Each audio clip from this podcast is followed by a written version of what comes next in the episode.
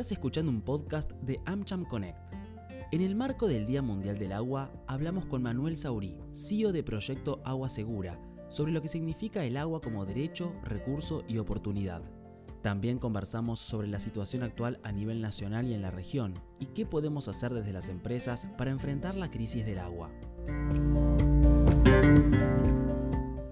Hola Manuel, ¿cómo estás? Muchas gracias por sumarte hoy a nuestro espacio de podcast. Acá desde AmCham queremos conmemorar el Día Mundial del Agua, por lo que nos parece una increíble oportunidad poder dialogar con vos, escuchar cuáles son tus percepciones, preocupaciones, desafíos con lo que respecta a esta sustancia tan vital.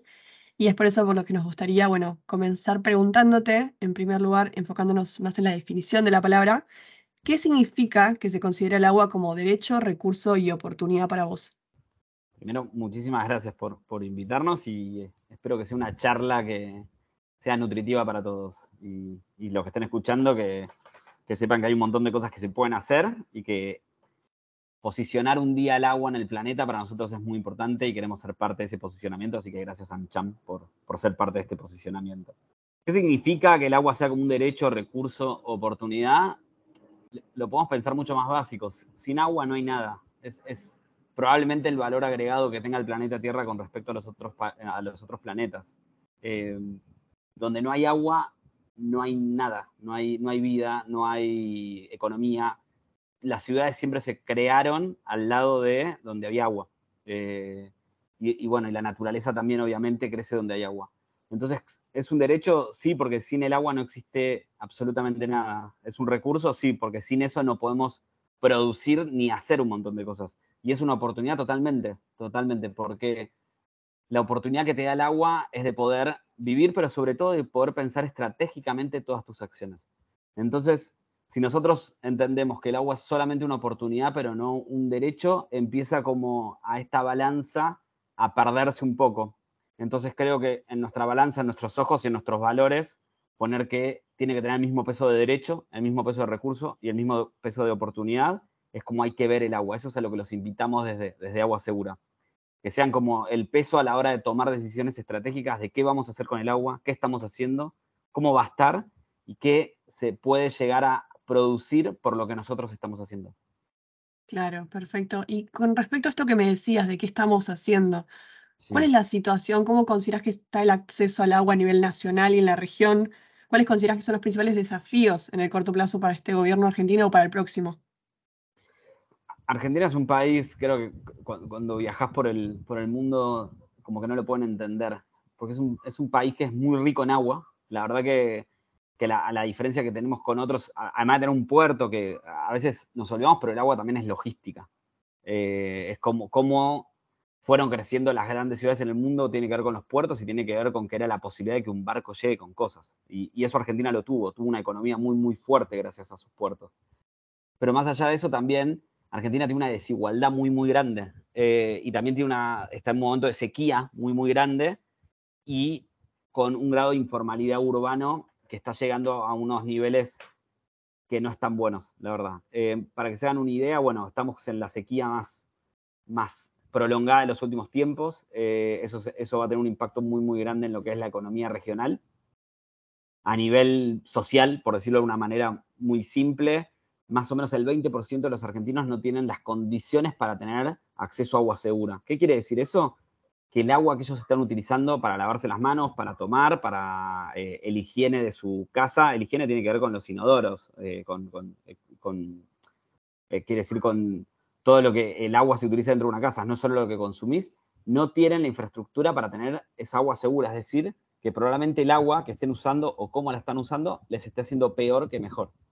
¿Qué quiere decir eso? Es como que el agua es, es un termómetro muy, muy fácil de analizar. Si, si el agua está mal y vos la consumís, te hace mal. Te, da una diarrea, te enfermas y te podés morir.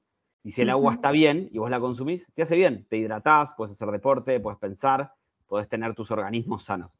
Entonces es muy rápido. Y, lo otro que tienes es que es muy a corto plazo. Es decir, si vos tomás agua eh, o consumís agua en mal estado, con cierto, después tenemos diferentes problemáticas en Argentina que ahora las podemos contar, eh, realmente al poco tiempo ya tu cuerpo te lo empieza a demandar, desde estar deshidratado, nadie puede vivir deshidratado, hasta tener una diarrea, es decir, tu mismo cuerpo empieza a ser el semáforo para entender cómo es la calidad de agua.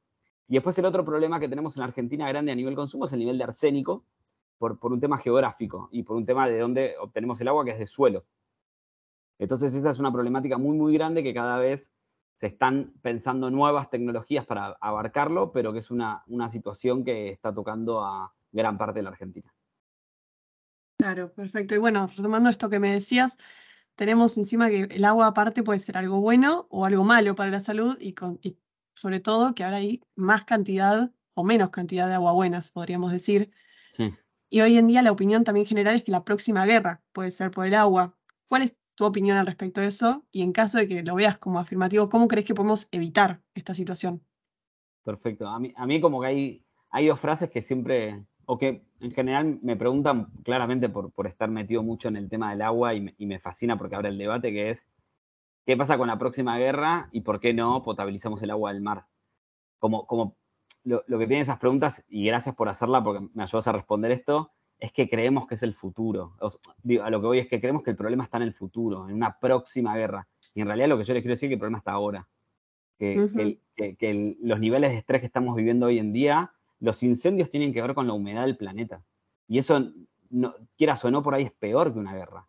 Es decir, una guerra por ahí es una decisión política entre varios países o ciudades, no importa qué, en tomar el poder de control de algo. De algo. Ahora, que si te, incien- si te incendie eh, el Amazonas, si te incendie Australia, los que tuvimos el año pasado acá y todos los años, en realidad es una guerra natural. Estás peleando contra la naturaleza para no perder tu posicionamiento sobre ese suelo. Digo, no, quiero decir la guerra ya empezó, sino que el problema está actualmente. A nivel, eh, ¿qué hay que hacer para no llegar a una guerra o no tener que potabilizar todo el agua del mar para que la tengamos que consumir? Que yo además creo que la solución no va por ahí, porque para mí el, humano lo, tiende a colapsar todo. Entonces, si empezamos a entender que hay que usar el mar para, consumir agua, yo creo que vamos a generar más problemas en el planeta de los que están hoy en día.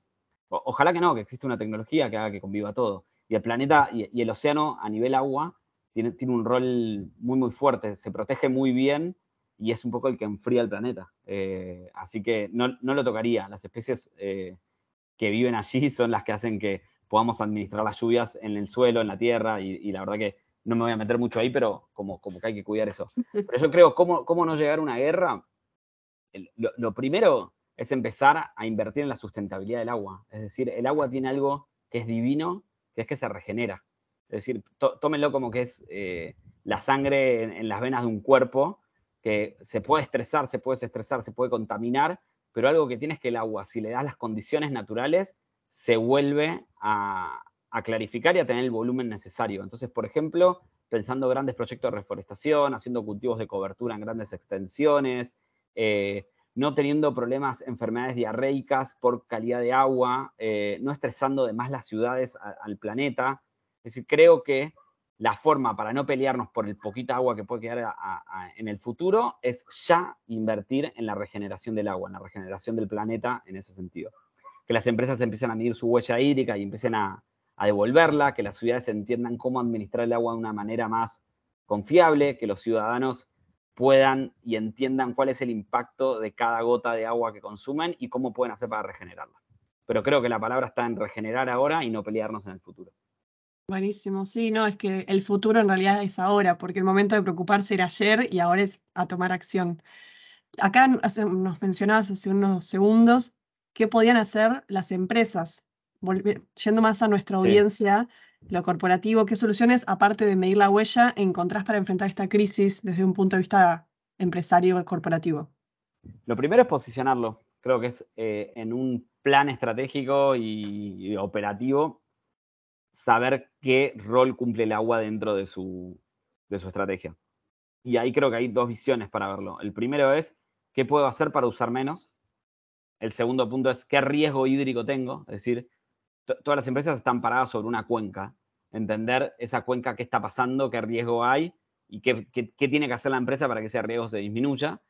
Y el, y el tercer punto es entender cuánta agua están consumiendo y cómo devolverla al planeta. Así por lo menos quedan en, en un cero.